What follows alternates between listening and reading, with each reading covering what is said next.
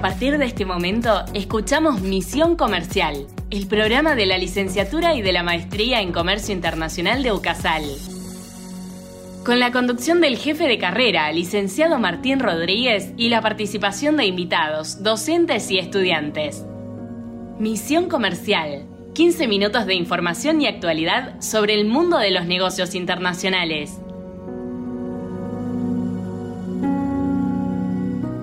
Bueno, estamos ya en el programa número 9, muy buenos días, de Misión Comercial, el programa de la licenciatura y de la maestría en Comercio Internacional, este podcast. Me encuentro junto con Federico Jaime. ¿Cómo estás, Federico?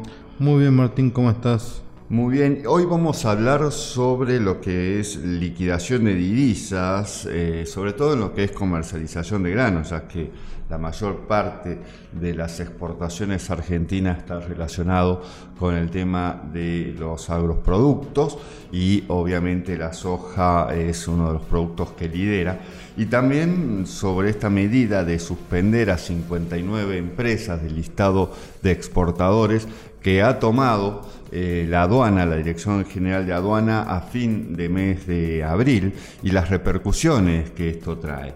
Pero bueno, es algo especial porque hablando un poco de cuáles son los pasos que se deben realizar para las exportaciones o para importaciones, la Argentina sale de lo común, es un país que el gobierno a través de, la FIP y de los diferentes organismos fueron estableciendo pasos que mm, la mayoría no se cumplen en otros países. Después se estableció la declaración jurada de importación, después fue cambiando al CIMI.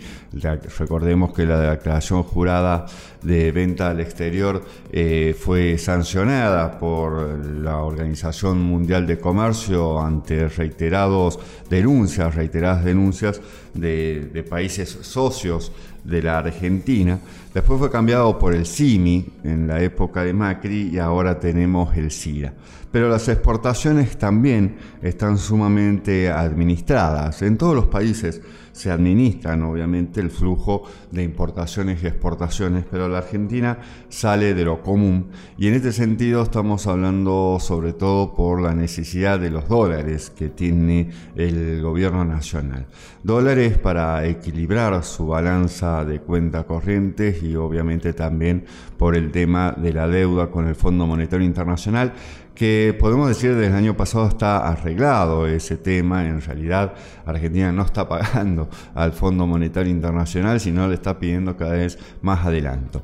El problema viene por una cuestión interna de la situación macroeconómica interna, cuando tenemos un alto déficit, el gobierno gasta más de lo que tiene y pide dinero que no debería dárselo el Banco Central de la República Argentina, que debería estar cuidando la macroeconomía más allá eh, el tinte de gobierno que tengamos. En estas circunstancias, entonces, el Estado es ávido, el gobierno es ávido de esos dólares que vienen de las exportaciones y la recaudación ha sido muy baja por diferentes factores. Pero primero vayamos, ¿qué son las liquidaciones de divisas?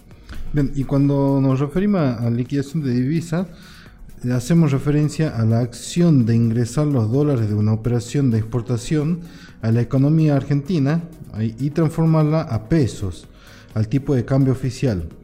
Esta acción es realizada, la tienen que realizar las empresas que realizan la exportación, es decir, que el exportador es el que tiene la obligación de liquidar los dólares al momento de concretar la operación. Allí en ese sentido tenemos que tener en cuenta, por un lado, en esto no sucede en otros países. Eh, Brasil, por ejemplo, socio del Mercosur y competencia directa de las exportaciones de granos de la Argentina. Los exportadores que no son siempre los productores, ¿no? hay, que, hay que separar, hay una cadena allí comercial, los exportadores son los que tienen que liquidar y esto va a estar dado de acuerdo a la posición arancelaria del producto. ¿no? Puede ir en Argentina va de 15 días a puede 365 días corridos en que tienen que ingresar esos dineros.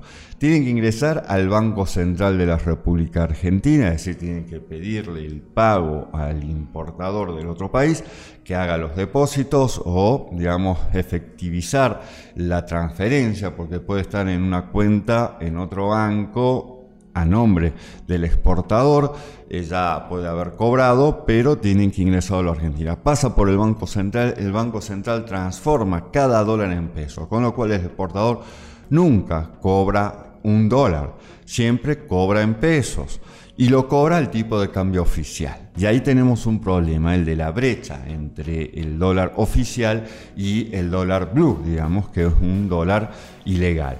Más allá de eso tenemos diferentes tipos de dólares porque también dependiendo del tipo de, del producto, de la posición arancelaria, el Banco Central va a tener diferentes valores de pago de ese dólar a peso, la transformación a peso. El más bajo justamente es el de soja. Por eso después vamos a ver que se van estableciendo algunos dólares diferentes, dólar soja 1, dólar soja 2, dólar Malbec, dólar mm, eh, malta cervecera, digamos, cosas, cosas extrañas, para ir, digamos, por un lado, eh, logrando que el exportador haga la operación, que no la guarde, que no la difiera en el tiempo, que la realice para atraer esos dólares y por otro lado, digamos, para eh, justamente lograr esa recaudación que necesita el Estado. Sin embargo, y esto hay que tener en cuenta, el exportador y sobre todo el de grano no va a realizar todas las exportaciones en una, en una sola jugada.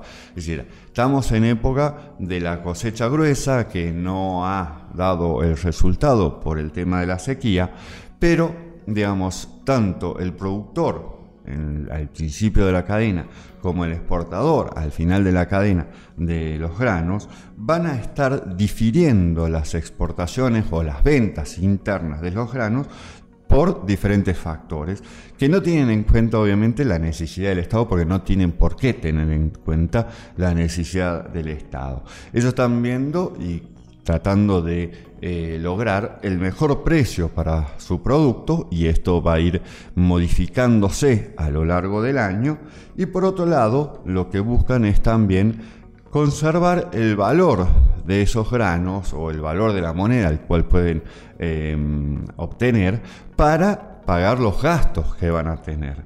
Y en estas cuestiones de los gastos para la producción van a estar dados tanto en pesos, porque son gastos internos, más allá de que estén en pesos, siempre va a haber una relación a lo que está sucediendo a nivel global, y por otro lado la compra de insumos, muchos de ellos están, son importados y algunos de ellos están valuados más en el dólar blue que en el dólar oficial, por una cuestión de mercado. Esta compra de insumos es a lo largo de todo el año, el pago de también de, sueldos, por ejemplo, con lo cual tampoco se va a dar que en un mes, en un periodo de mes, exporten todo. Van a ir exportando de acuerdo a sus necesidades. Sí, obviamente, después de la cosecha es que se da el grueso de la exportación y a los X días 15 para lo que es la soja ya deberían estar dándose, realizándose la liquidación de divisas. Bien, en cuanto a los factores que nombraba recién Martín por eh, de cuándo van a vender la, producción, tenemos cuatro factores que son muy importantes. En primer lugar, eh, tienen los productores, tienen los exportadores, en realidad tienen en cuenta los movimientos en el mercado de cambio, la brecha entre el dólar oficial, el contado con líquido, por ejemplo.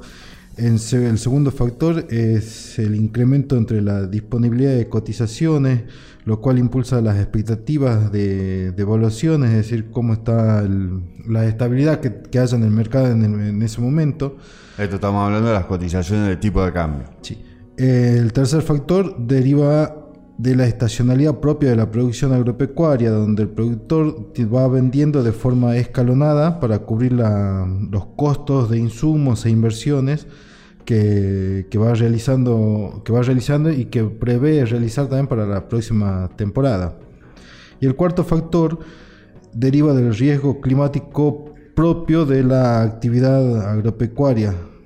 Exactamente, y bueno, con ese sentido y tomando en cuenta un estudio que hizo la Bolsa de, Cereales de Buenos Aires, esto fue en julio del año pasado, que planteaba esto, y miren, desde julio aquí todos los cambios que hemos tenido justamente en el tipo de cambio, en los diferentes tipos de cambio, además de medidas que se desconocen eh, hasta qué punto van a afectar a la producción, porque uno puede decir, bueno, se aumenta el tipo de cambio se establece el dólar soja o el dólar agropecuario, que fue este año, para mejorar, digamos, eh, la cantidad de dinero que va a recibir en pesos finalmente el exportador, que después le tienen que pagar, porque acá tenemos los derechos de exportación, no nos olvidemos de los derechos de exportación que el, exportador tiene que abonar a, a la FIP, digamos, mientras cuando está eh, operacionalizando, digamos, justamente la expo, cuando presenta la documentación, tiene que dar los derechos de exportación.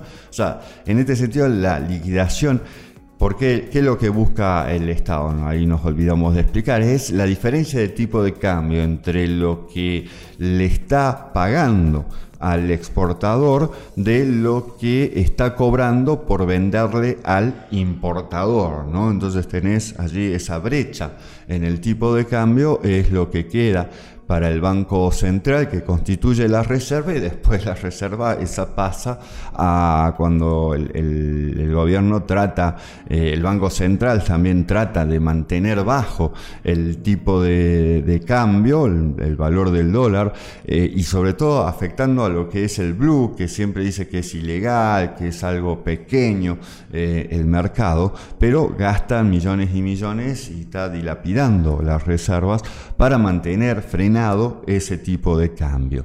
Esa es la ganancia, digamos, que tiene el Estado, la diferencia de tipo de cambio entre el dólar que comprador y el dólar vendedor, que no es del Estado de nuevo, y aquí es donde se mezclan los tantos, es del Banco Central. En una economía sana y cumpliendo, digamos, la carta, el estatuto del Banco Central, ese dinero debería quedar en el Banco Central y constituir y fortalecer las reservas, pero tenemos un gobierno que no cumple lo que es la carta y extrae del Banco Central o obliga al Banco Central a vender para mantener el tipo de cambio. Lo que sí obtiene el Estado desde antes son los derechos de exportación. Y ahí mismo también entonces tenemos esta especulación, pero especulación entre comillas. La especulación no es buen animal en sí mismo, especulación es justamente analizar cuál es la mejor decisión por parte del productor exportador, en qué momento comprar, en qué momento adquirir los insumos. Con los derechos de exportación tenemos que el productor recibe solamente un 24% de lo que se paga en el mejor de los casos por tonelada de producto que se está exportando. Y acá tenemos una clara diferencia con respecto a lo que sucede en Brasil o lo que sucede en Uruguay o en cualquier otro país, digamos, que está exportando soja. No hablamos de Estados Unidos, que directamente ya maneja dólares, o sea, no hay acá, y esta cuestión también podríamos analizar después lo que los planteos de la dolarización. Ellos tienen dólares. ¿sí? Nosotros siempre hay una conversión, sea dólar real, sea dólar peso uruguayo, sea dólar peso argentino. Pero los exportadores y por lo tanto después los productores en Brasil, en Uruguay, incluso en Paraguay, por eso se está yendo mucho, eh, muchos productores argentinos están produciendo en Paraguay, reciben dólares. No tienen la obligación de liquidar las divisas, lo pueden recibir en cualquier parte del mundo y dejarlo en cualquier parte del mundo. Y por otro lado, no pagan derechos de exportación. ¿Por qué? Porque ya se han pagado los impuestos nacionales al momento de la producción. A ver, el temita es, esto no es ninguna fuga de dinero, esto, eh, la forma en que lo plantean algunos economistas, pero sobre todo los políticos, es decir, no ingresaron los dólares, y voy a decir, ¿por qué tienen que ingresar? Esto no se trata de una fuga de dinero, eh, es un producto que se vende al exterior, que produce una ganancia, mientras que el exportador ya ha pagado todo lo que tenía que pagar en la Argentina. Ha pagado los sueldos, ha pagado el arrendamiento de la tierra, ha pagado los insumos, ha pagado los impuestos, porque contrario también a lo que se establece como una base ¿no? de lo que es el comercio exterior, que los impuestos no se exportan, los impuestos los pagan los nacionales, los impuestos no los deben pagar eh, una persona del exterior, los impuestos no se exportan, por lo tanto existe lo que se llaman los reintegros, el drawback, ¿bien? Eh, básicamente el exportador argentino no los tiene en cuenta a lo que es en el cálculo del precio de exportación. Precio que además tampoco coloca él. Y esto por eso es importante esta cuestión de diferir las ventas porque el exportador y por lo tanto el, productor hacia el exportador está viendo la pizarra de la Bolsa de Comercio de Rosario que va a ir modificándose de acuerdo a la Bolsa de Comercio de Chicago. Es decir, no son ellos quienes negocian el precio, son los que van tomando el precio internacional y a partir de ahí digamos, es la ganancia que van a obtener porque tienen que pagar todo en lo que es la producción. Bueno, ante esto, y como para ir cerrando, ¿qué sucedió a fin de mes de abril? La aduana decidió suspender a 59 empresas por no haber hecho la liquidación de las divisas a tiempo. Bichos del Campo, que es un medio eh, de internet ¿no? sobre temas agrícolas muy crítico al gobierno, mencionó algunos datos sobre algunas empresas de las que fueron suspendidas.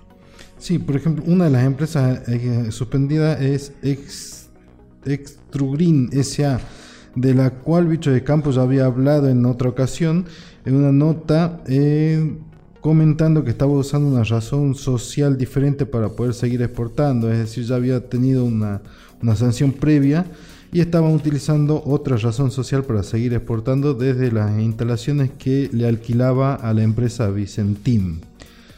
Bien, allí lo que decide Viche de Campo básicamente es que de este listado la gran mayoría eran empresas que ya se sabía que no eran unas empresas muy transparentes, que hacían poco que se habían creado, que eran empresas que no son, no tienen digamos, trayectoria en el área, que empresas que eh, algunas tienen eh, allí una inscripción también muy, muy endeble en lo que es el RUCA, que es el registro único de la cadena agroalimentaria, empresas que utilizaban para sus operaciones aduanas de salud, salidas poco comunes, es decir, dice, se pregunta a Bichos del Campo cómo es posible que la aduana no haya detectado estas maniobras que son sobre todo para evadir eh, el tema de exportar carne vacuna o cuero bovino desde la aduana de Puerto Madryn. Puerto Madryn allá en la Patagonia, dice, ahí no hay producción de carne de vacas y por lo tanto tampoco de cuero. Entonces, ¿por qué salir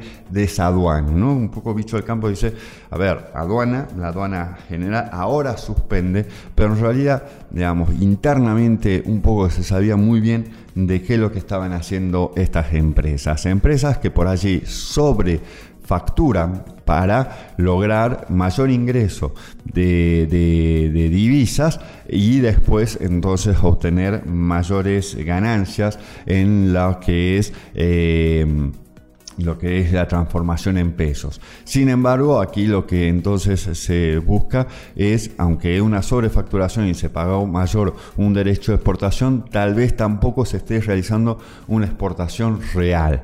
Y en cierto sentido, esto puede caer también ya en un delito, no, solamente un delito aduanero, sino un delito penal, que es eh, el blanqueo de divisas ¿no? por parte de algunas de estas empresas.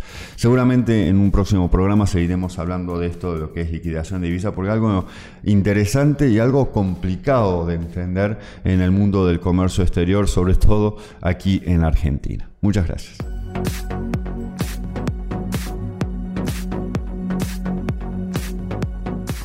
Hasta aquí Misión Comercial, el programa de la licenciatura y de la maestría en Comercio Internacional de UCASAL, con la conducción del licenciado Martín Rodríguez. Por su atención, muchas gracias.